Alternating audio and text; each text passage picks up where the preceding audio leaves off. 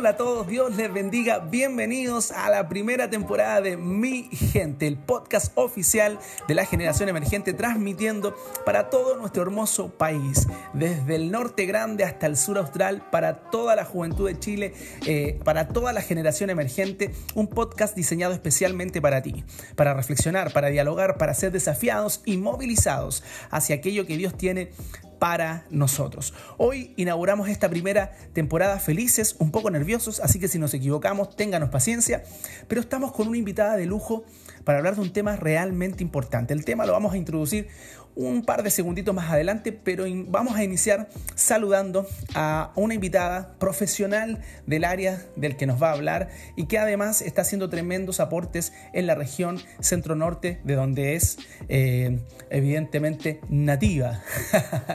Me refiero a Pía Carquín. Gracias Pía por estar con nosotros. Es una bendición tenerte en nuestro primer podcast en esta primera temporada. Hola, hola. Muy feliz de estar aquí con ustedes para la generación emergente de Chile. Gracias, Pía. Gracias por acompañarnos en esta primera temporada con un tema eh, que ya lo tocaste en el live de los días miércoles y en el Energy Time de los viernes en estas capsulitas. Aprovecho a hacer este paréntesis para invitar a toda la generación emergente a conectarse con nuestras redes.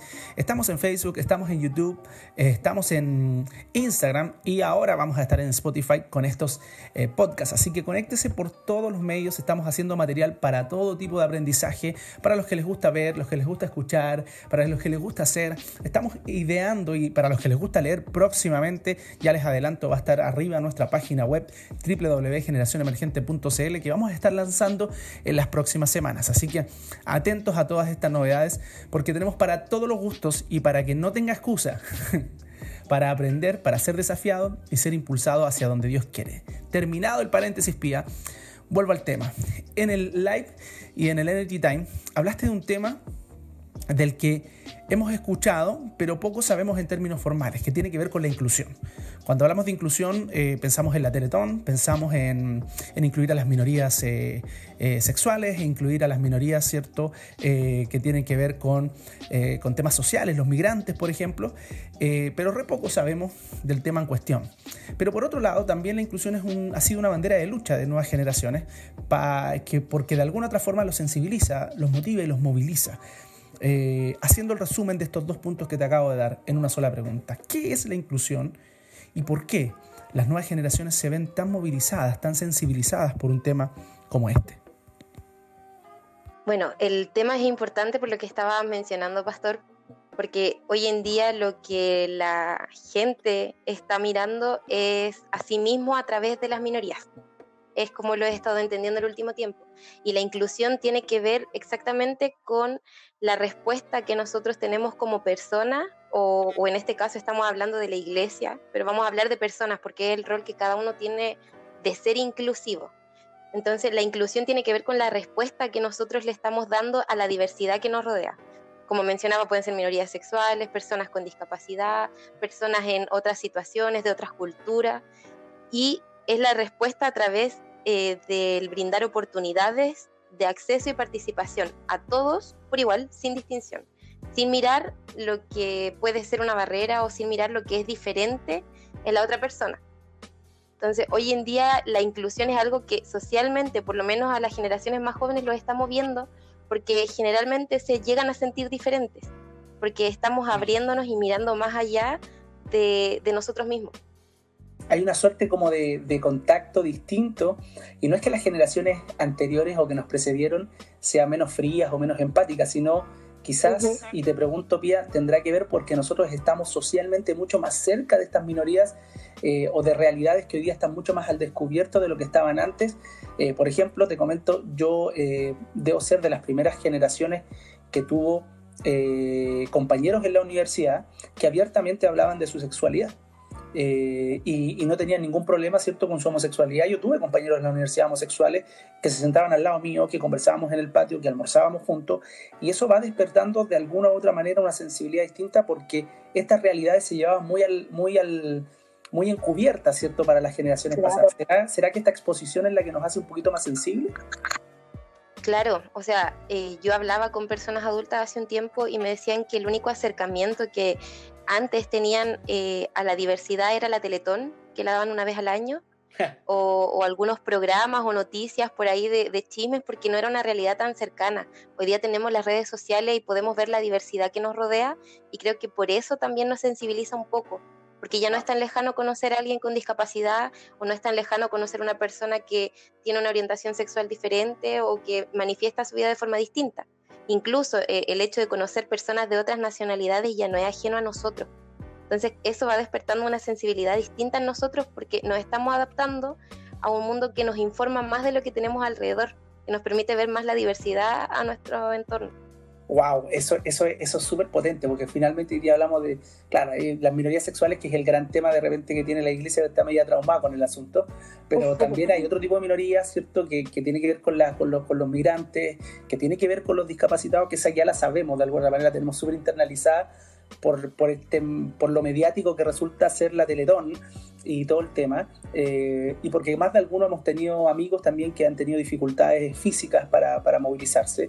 Eh, y de hecho, bueno, ahora tengo miedo porque no sé cómo llamarlo. No sé si son capacidades diferentes porque la otra vez estaban corrigiendo eso, entonces ya no sé cómo se les dice, pero lo importante es que hay, hay personas con ciertas eh, problemáticas de movilidad asociadas, ¿cierto? Que, que hoy día las tenemos eh, siempre las tuvimos cerca, pero hoy día tenemos otro tipo de minorías a las que tenemos mucho más acceso, y bien dices tú, eh, no solo de diversidad, sino también del mundo inmigrante, eh, donde en nuestras iglesias, de hecho, incluso tenemos mucha gente migrante, tenemos mucha gente extranjera, y eso nos expone, pero también nos responsabiliza, ¿no? Exactamente, creo que ahí es donde nuestro, nuestro rol de empezar a mirar la inclusión desde el paradigma de la iglesia, como desde nuestra propia cultura, es donde se vuelve importante, porque evidentemente no solo se está acercando a nuestra sociedad la diversidad, sino que a nosotros como iglesia, y es necesario que como iglesia también demos respuesta a la diversidad. O sea, hoy en día eh, se está hablando de, inclusión social, inclusión educativa en todos los ámbitos, tanto eh, en la salud, en lo educativo, eh, en el ámbito social, y la iglesia tiene que responder también a esto. Sí, ya no nos podemos seguir haciéndolo los locos, ¿cierto? Eh, de alguna manera esta realidad nos toca y, nos obliga a movilizarnos. Y eso es súper heavy, porque, eh, y ahí donde, ahí donde va un, hay un tema también de fondo, porque eh, hay ciertas minorías que han tocado la realidad de la iglesia, es decir, que han entrado a sus templos, pero hay otras que todavía no pueden hacerlo. Como porque, porque probablemente hay una, una carga de prejuicio muy grande y por otro lado, ¿cierto? Tampoco ni siquiera tenemos una arquitectura en términos de nuestra infraestructura que esté adecuada para recibir a, distintos tipos de, sectores de la sociedad que, por ejemplo, tengan, eh, eh, em, tengan problemas para desplazarse. Hoy día, yo me acuerdo, Pía, que yo iba a una iglesia donde lo primero que tú encontrabas, eh, que fue mi segunda iglesia, hablaba, una vez estaba yo, estábamos discutiendo justamente sobre el tema de la inclusión, y lo primero que, me, que miro, ¿cierto?, cuando estábamos hablando de esto es que antes de, para entrar al templo habían dos escalones. Y, me imagino. Y, claro, y lo que pensé, y lo que pensé yo dije, bueno, ya hablemos de inclusión, eh, por las puertas aquí cabe una silla de ruedas, pero es muy difícil que ingrese solo. Eh, no tenemos baños para discapacitados, no tenemos rampas especiales eh, y accesos ciertos especiales lo suficientemente amplios como para que puedan movilizarse. Entonces finalmente tú decís, churra, abrazar este discurso, no solo abrazar el discurso, es hacer reformas que son profundas, ¿o no? Exacto, o sea, tiene que ver con una acción. La inclusión, de hecho, como palabra es algo teórico, no, es una realidad. Si uno busca la definición, habla de un concepto teórico. Todavía no podemos hablar de, algo real, mm. ya, pero es algo que tenemos que hacer intencional. Yo pensaba ahora que usted hablaba, Pastor, del acceso, porque el acceso universal es importante. El mensaje de Cristo era accesible universalmente pero nosotros como iglesia a veces no, no nos hacemos accesibles. Pensaba en los cuatro amigos que llevaron a su, a su amigo eh, en, en, esta camilla, ¿cierto? Y lo mm. bajaron para acercarlo a Jesús, haciéndolo llegar al mensaje. Creo que intencionalmente ese es el rol de la iglesia. Creo que así nos veo en este tiempo, como, como los cuatro amigos que van llevando a esta persona eh, con discapacidad física a acercarse a Jesús. Entonces la iglesia hoy tiene ese rol de moverse para llevar a otro y para que la inclusión deje de ser un concepto teórico que estemos predicando eh, socialmente, porque una prédica social ya no es solo algo de la iglesia, y podamos hacerlo real para que realmente haya un acceso universal y no solo a través de las rampas, sino de que el mensaje llegue a todos. Wow, sí, es, es, comenzar un poco a romper los techos del prejuicio, de la indiferencia, a romper los techos de, esta flojera o esta pereza a veces que tenemos, de, este mundo pequeño que tenemos que solo, que solo ve nuestra propia realidad y de los que tenemos cerca, y no darnos cuenta que hay todo un mundo que, que sigue, que sigue y que clama, ¿cierto?, por un, por una respuesta y que nosotros creemos que esa respuesta es Jesús. Y hablando de Jesús, eh, Pia, en el, para los que vimos en el, Energy Time, eh, estuvo muy bueno. Está, y les recomiendo a todos los que están ahí eh, escuchándonos, ¿cierto? Tenemos una, una, sección que se da todos los viernes, es el Energy Time, el momento energético de la generación emergente, donde subimos una cápsula de un minuto, un minuto veinte, para reflexionar acerca de algún tema eh, que ya conversamos en el live, ¿cierto? Y es un, un, micro resumen. Y dentro de ese micro resumen me llamó mucho la atención que tú pusiste el énfasis en la idea de un Jesús misionero eh, y de una misión inclusiva. Eh, y la idea es eh, súper potente y súper fuerte para nosotros y, para, las, y para también para las, para las generaciones en general, ¿cierto? Volver a releer a Jesús como, una, como un misionero, pero un misionero que incluye. ¿Cómo es que Jesús finalmente en la práctica, en su mensaje, eh, va a manifestar esta idea de inclusión que tú promueves en, esta, en este Energy Time? a mí me fascina que desde la entrada de Jesús, o sea, desde el momento en el que Jesús comenzó su ministerio, eh, el primer momento de, inclusivo de Jesús fue el mirar a las personas. Jesús eh, tuvo tiempo, no, yo creo que por varios motivos él no comenzó su ministerio apenas tuvo la conciencia de hacerlo, sino que se tomó un tiempo para estudiar y para leer a las personas que estaban a su alrededor. Eh, el contexto histórico, el entorno cultural, Jesús leyó a las personas a las que iba dirigido el mensaje. Dios desde el mensaje ya era inclusivo porque el fin de que Jesús estuviera en la tierra era que el mensaje llegara a todos. Desde ahí vemos un Dios que, que quería alcanzar a todos sin importar quién fuera, pero no había distinción para él. Era un Jesús que venía por todos y para todos. Y luego de eso, eh, Jesús lo volvió práctico a la hora de acercarse a las personas.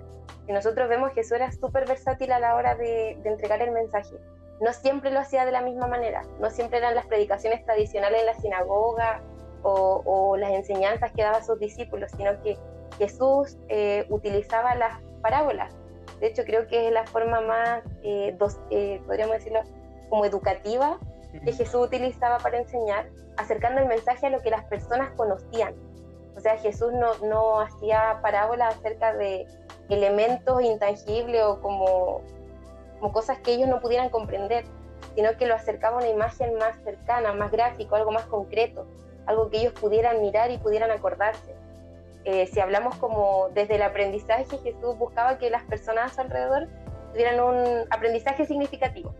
O sea, que lo que estaba en su entorno les sirviera como un medio de, de captar el mensaje. Hmm. Jesús usaba también, por ejemplo, eh, hoy día nosotros, yo ese día insistía en el live con los pictogramas porque es algo que utilizo mucho hoy, que son las ayudas visuales, los apoyos visuales.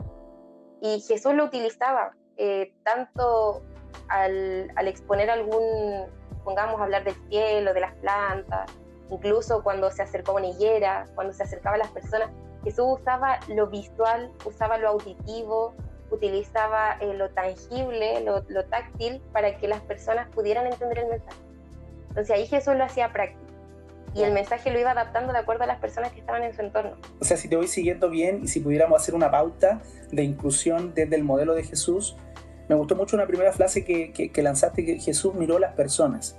Y al mirar a las personas, evidentemente Jesús antes de actuar, eh, eh, lo que yo entiendo de esa frase, corrígeme si estoy equivocado, pero lo que entiendo de esa frase es que Jesús lo que hizo fue mirar la realidad en la que, en la que estaba inserto, la realidad de la gente, sus dolores, sus sensibilidades, sus expectativas, y desde ahí, ¿cierto?, ideó una manera de cómo acercarse a la gente y de cómo llevar este mensaje de una manera tremendamente pedagógica, de tal manera que pudiera entender desde el más sabio hasta el más hasta el menos letrado y eso, lo, eso hizo cierto que tuviera la repercusión en términos de su mensaje que tuvo, que Jesús podía hablar con un campesino, podía hablar con un niño al mismo tiempo que estaba teniendo una discusión teológica con un fariseo, con un escriba.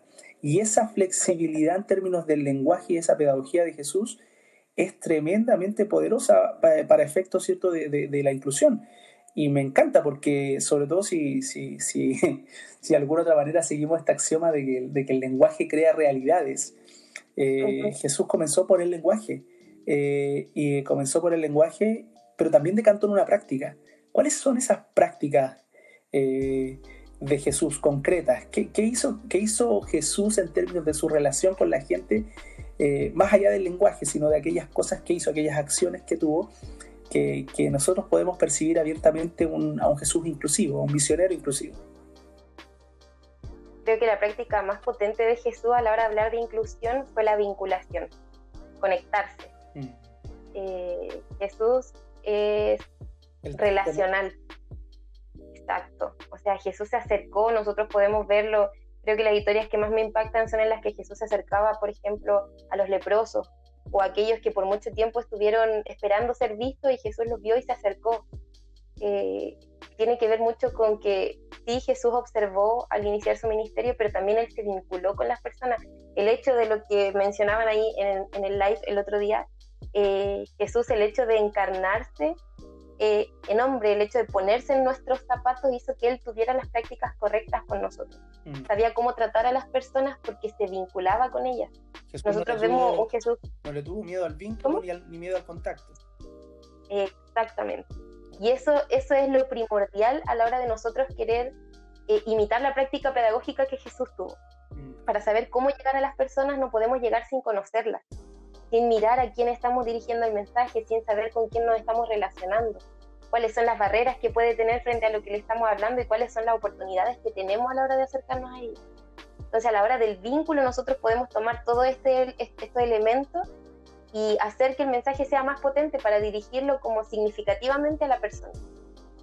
Yo creo que Jesús no, no entregaba un mensaje estándar, si bien siempre el mensaje fue el mismo, siempre lo diversificaba y lo iba como moldeando o acoplando a las personas que estaban en el entorno, a los que estaban recibiendo. Wow. Que nosotros necesitamos tener esta como eh, versatilidad, como esta, este, esta labor de poder modificarnos, diversificarnos nosotros mismos, que la iglesia sea diversa, porque si uno mira a veces la iglesia es como todos somos iguales, podríamos decir, o sea, todas las prácticas de la iglesia son similares. Si yo me voy a Iquique a congregar o me voy a Santiago, probablemente hayan elementos comunes, Jesús se diversificaba todo el tiempo. Wow, que acabaste de decir, o sea, dijiste algo, perdón, que me golpeó profundamente. Jesús no tenía una predicación estándar, ni una práctica estándar, porque evidentemente entendía la diversidad del mundo que él mismo había creado. Y, eso, y eso es genial, porque eh, y yo, bueno, yo empiezo a armar cosas en mi cabeza rápidamente cuando tú estabas hablando y pienso, por ejemplo, en, algún, en, en una serie de cosas que, que, nos sirven como de guía. El primero, el tema de mirar la realidad, de encarnarse. Jesús encarna, mira, asume nuestra realidad y desde ahí empieza a, modificar el, su o sea, traspasa o promueve un lenguaje tremendamente inclusivo desde el punto de vista pedagógico, pero también una práctica basada en el, vínculo, en la relación, que no le tiene, no le tiene miedo al contacto. Entonces pienso inmediatamente en cosas que yo debería hacer para volverme alguien inclusivo. Pienso, por ejemplo, en eh, volver a mirar al mundo y dejar de mirar tanto la iglesia. Eh, comenzar, por ejemplo, a, ser más transversal a la hora de, hablar de mi fe y de transmitir mi fe de, tal manera que pueda entenderme no solo un cristiano, sino que pueda entenderme cualquier persona eh, que pisa esta tierra. Y tercero, ¿cierto? No perderle, perderle el miedo al vínculo, perderle el miedo al contacto, abrazar a aquellos que hoy día no, no, no quieren, nadie quiere abrazar, para estar con aquellos que nadie quiere estar y poder eh, abrir las puertas realmente del corazón de Dios para la gente. Y, eso a mí me, me, me, moviliza y también me, me conmueve mucho porque pienso que como iglesia parece que estamos caminando para el otro lado, ¿no? Posiblemente, creo que no intencionalmente eh, sí nos hemos tomado otra dirección. Mm.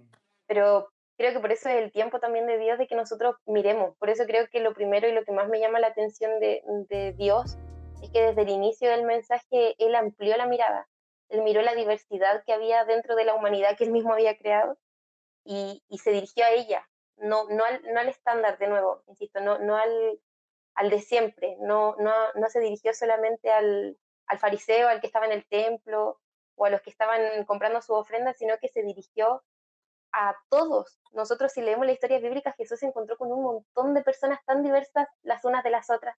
Los mismos discípulos eran todos diferentes. Entonces Jesús buscaba codearse con personas que eran distintas a él, que, tenían distintos tipos de, de, comunicación, de crianza, de contexto, de trasfondo. Entonces nosotros como iglesia hoy quizá, no sé si miedo sea la palabra, quizás nos ha asustado un poco enfrentarnos a la diversidad, o quizás no la hemos mirado, no, no intencionalmente, hemos esperado que llegue, pero Jesús no esperó que llegara la diversidad, Jesús buscó, se acercó. Creo que, que de ahí parte también el tema del vínculo es importante acercarnos a la diversidad, no huir de ella. Sí, de todas maneras, y yo creo que esto que estoy pensando mientras, mientras tú estabas hablando, pienso, pienso un poco en, lo, en cómo nosotros vamos eh, normalizando el estándar, o sea, la idea de un estándar, porque de alguna otra manera el estándar nos da cierta seguridad y, eh, y constituye una realidad que podemos relativamente controlar. Eh, y siento que a veces dentro de eso mismo hemos, hemos eh, sin querer, evidentemente, esto no ha sido una cuestión intencional, sino que ha sido justamente esta búsqueda inconsciente del ser humano de ir hacia aquello que puede controlar, aquello que le da seguridad, aquello cierto que puede de alguna otra manera normar.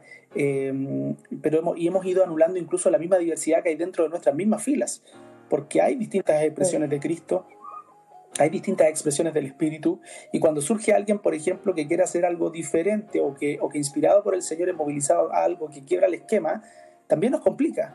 O sea, y, si nos complica esto, ¿cierto? Que, que, tiene que ver con el diferente que se levanta dentro de nuestras mismas filas, ¿cuánto más nos puede complicar una realidad que incluso desconocemos eh, eh, y, que, y que de la cual no tenemos mucha información? Y si algo hemos pecado quizás como iglesia es que eh, como a veces, a veces tendemos como a satanizar aquello que no sabemos, aquello que, que, desconocemos, ¿cierto? Lo, lo llamamos como algo del mundo, algo de eh, satánico, sin darnos el espacio. Eh, ¿Qué rol juega aquí la educación, Pía, para, para, para, temas de inclusión y qué rol juegan las nuevas generaciones, que pareciera tener, parecieran tener una sensibilidad distinta, pero a veces también necesitan ciertos límites? ¿Cómo, cómo, podemos, ¿Cómo podemos hacer esta mezcla? Eh, para, para ayudar a la iglesia, para aportar a la iglesia? Creo que lo primero es que nosotros nos demos cuenta del poder que Dios ha puesto en nosotros, como humanos, como seres relacionales. ¿En qué sentido? En que nosotros somos agentes de transformación, todos, cada uno de nosotros. Entonces lo que podamos hacer o no es tan importante, eh, socialmente hablando, eclesiásticamente hablando. Por lo tanto, nosotros al, al tener la atención ya en este mensaje, en, en hablar de inclusión, creo que el rol primordial para alcanzar algún día a ser una iglesia con una cultura inclusiva, necesitamos educarnos, pero para esto necesitamos tener como la, el, no, no voy a decir el llamado porque no es algo particular que algunos nomás debiesen sentir, es algo que todos debiésemos tener esta sensibilidad a que los que son distintos o a quienes no vemos dentro de nuestra iglesia tengamos el deseo de quererlo. No sé si, si me, me explico. Y ahí es donde parte la educación, ver la realidad que tenemos en el entorno. Ese, eh, yo estuve buscando algunas cifras para tener en conocimiento, las más actualizadas son del año 2017, pero pensaba yo en la diversidad en el aspecto de la discapacidad, por ejemplo. El término correcto es discapacidad, eh, por si acaso. Pero hablaba, hablaba, ahí en la página de Senadis, por si acaso está explicado todo cómo, nosotros debemos dirigirnos a personas con situación de discapacidad. Pero eh, ahí hasta el año 2017 habían 2.836 mil y un, un, número 800 y algo de personas en situación de discapacidad diagnosticadas. Y ahí estamos hablando de discapacidad física, estamos hablando de personas sordas, ciegas, eh, no, no contabilizando a personas que tienen otro tipo de trastornos que son considerados discapacidad.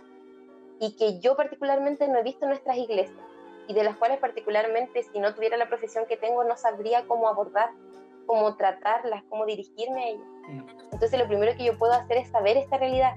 Hay dos, dos millones de personas eh, y más, porque Chile tiene como una tasa baja de diagnóstico, hay pocos profesionales, pocos especialistas.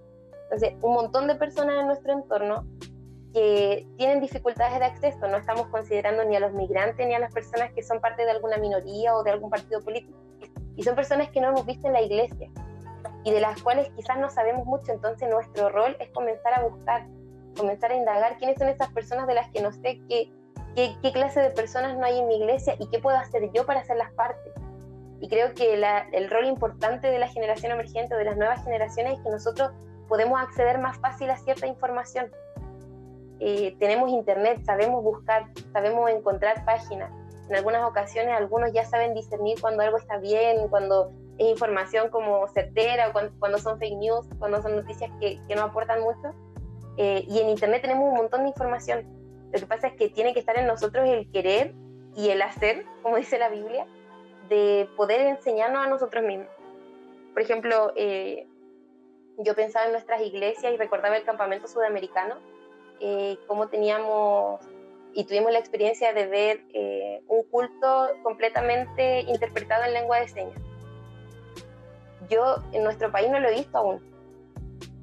Entonces, ¿qué puedo hacer yo? Puedo educarme. Las lenguas de señas de Argentina son las mismas que aquí en Chile, eh, ¿Hay algún medio en el que yo pueda aprender algunas palabras? Hay cursos, aquí en Chile hay un montón de cursos gratuitos para aprender lenguas de señas en las distintas comunas. Entonces, eh, nosotros como la nueva generación y que quizás tenemos más acceso a información y está muy hiperconectados, podríamos utilizarlo a nuestro favor para comenzar a diversificar la, la gente en la iglesia. Así es, de hecho, de hecho, qué bueno que tocaste eso, porque fue un, fue un, eh, un tema bien bonito que logramos promover. Lástima que, que, ¿cómo que se llama? Que todavía no lo hemos podido implementar acá. Eh, se dio la oportunidad ya, tuvimos los medios de poder hacerlo, los que estuvimos involucrados en la administración y creo que fue, fue bastante bonito y, y, en general hubo otro tema que también se, se, trató de hacer que no se vio eh, de manera tan, eh, tan, em, tan amplia, pero fue el hecho, por ejemplo, una de las cosas que no queríamos es que, era que matrimonios jóvenes no se, quedaran, se quedaran fuera eh, se quedaron fuera de, participar de un campamento porque no sabían qué hacer con sus hijos durante el día. Mm. Y, además que, y por otro lado, ¿cierto? Están los niños que van y los papás que van y llevan a los niños y los niños no tienen nada para ellos durante todo el día y pusimos esta, esta, un mini campamento que le armamos a los niños, donde los niños tuvieron su espacio y también los papás pudieron disfrutar de su espacio. Eh, y fue también una manera de incluir. Creo que hay muchas cosas que podemos hacer para como creación emergente de poder, eh, de poder hoy día también em, establecer en nuestras comunicaciones el lenguaje de señas y una serie de, elementos que, que puedan em, estar pensados en aquellos que hoy día no pueden entrar. Me gustó mucho lo que dijiste, de repente volver a mirar nuestras iglesias y ver quién no está. y volver a visibilizar a aquellos que por, por, por mucho tiempo o, por, muchos, por muchos siglos han sido siempre invisibles que son estas minorías que nadie quiere ver, que nadie, de las cuales nadie se quiere hacer cargo. Por mucho tiempo la iglesia ha estado cercano a, cierto grupo de minorías, a, los drogadictos, ¿cierto? Nadie, nadie quiere tratar con los drogadictos, nadie quiere tratar con los presos. La, iglesia sí ha tenido prácticas de inclusión, pero nos falta. Nos falta. Los, drogadictos ni los presos no son los únicos que requieren del mensaje transformador de Cristo, eh, sino que también hay otros espacios que necesitan que, que lleguemos a ellos con esta palabra y este mensaje y esta práctica inclusiva. Me encanta, me encanta un poco esta idea y me gusta que, la, que sea quizás la generación emergente la que pueda ayudar a las antiguas generaciones a, educarse, eh, no porque sean los grandes sean ignorantes, sino simplemente porque nosotros tenemos la bendición de tener más acceso eh, y, de, y, de, haber tenido otro tipo de educación distinta y tenemos la responsabilidad, no tanto de, de, criticar a los viejos porque probablemente son, parecieran ser más intolerantes, sino, sino de empatizar con ellos y tratar de llevarlos a, a entender que hay otras realidades de las cuales tenemos que sí o sí hacernos cargo. Pía, para ir finalizando ya este bendecido primer podcast, yo estoy absolutamente maravillado con este tema y también con el nivel y la profundidad de tus reflexiones. Creo que que estamos eh, en una buena línea. Esta es la idea de este, de, este, de este podcast, de este programa, Mi Gente, demostrar que nuestra gente es eh, absolutamente extraordinaria y puede ser de tremenda bendición eh, para muchos. Y esto, este, este espacio pretende visibilizarlos, darles esa, esa oportunidad y también poder alcanzar a, a muchos líderes de jóvenes que están necesitando este tipo de ideas y de reflexiones para tocar temas que probablemente no saben cómo tocar. Así que ya saben, si necesitan ayuda, apoyo, en términos de inclusión. Tenemos una profesional de la inclusión, Pía, van a estar ahí todos sus, eh, todos sus datos ahí también cuando subamos el podcast para que ustedes lo puedan, la puedan contactar, la buscan en sus redes. Y mm, estamos felices de, de haberte tenido esta, en, esta, en esta primera edición, inaugurando esta serie de a nosotros ha sido una tremenda bendición. De, danos por favor tus palabras finales, tus reflexiones y, también un llamado a la juventud a, comprometerse en esto. Bueno, yo me siento honrada, bendecida de poder ser parte de, este podcast, sobre todo por un tema que, Dios ha puesto en mi corazón y que me mueve mucho. Eh, creo que eh, Dios nos ha llamado eh, a nosotros, nos ha hecho parte de, de su reino, ha abierto las puertas, nos ha dado el acceso y nos ha hecho parte de su gran plan y creo que el llamado de nosotros es a imitar lo mismo, es a seguir por el mismo canal que, Jesús estableció, entregando el mismo mensaje de amor, mirando a las, a las personas con la misma compasión con la que Él miró. Y, bueno, así como nosotros fuimos hechos parte, hacer parte a otros. Creo que tenemos un desafío por delante, eh, nuestra sociedad está cambiando, las nuevas generaciones buscan lo diferente, buscan la diversidad y nosotros hoy estamos abriendo los ojos a eso. Dios nos está mostrando esa diversidad delante de nosotros para hacer algo al respecto. Mm. Así que me siento honrada de ser parte de, bueno, de este podcast, de la invitación también, súper agradecida y también de lo que Dios va a hacer eh, prontamente con nosotros. Porque si están estos temas sobre la mesa, no es solo para conversarlo, sino para que algo vaya pasando y algo podamos hacer al respecto. Amén. Eso creemos y en eso confiamos. Así que gracias, Pía, por acompañarnos. Ha sido una jornada de absoluta bendición. Gracias a todos los que están también ahí escuchando, los que van a escuchar y los que van a compartir este primer podcast. Eh, para toda la generación emergente de Chile, un tremendo abrazo. Gracias por conectarse con nosotros en esta edición y quédense atentos porque van a ir muchos más podcasts. Todas las semanas vamos a estar subiendo con nuestros invitados semanales eh, que van a estar teniendo eh, participación en las redes vamos a estar teniendo un podcast con ellos para cerrar la semana eh, de reflexión y para que ustedes también tengan material, tengan contenido para poder ir reflexionando y poder eh, ir accionando en aquello que Dios está movilizando a la iglesia. La inclusión no es una opción para la iglesia. Dios se puso en nuestros zapatos, se encarnó en nuestra realidad por medio de Jesús y desde ahí nos señaló el camino de vuelta y de regreso hacia Él. Poniéndonos los zapatos del resto, podemos acompañar, podemos bendecir y podemos transformar. ¿o no? Así es. Un abrazo a cada uno, Dios los bendiga, chao, chao, nos vemos en la siguiente Bendiciones. de mi gente en Generación Emergente en Chile.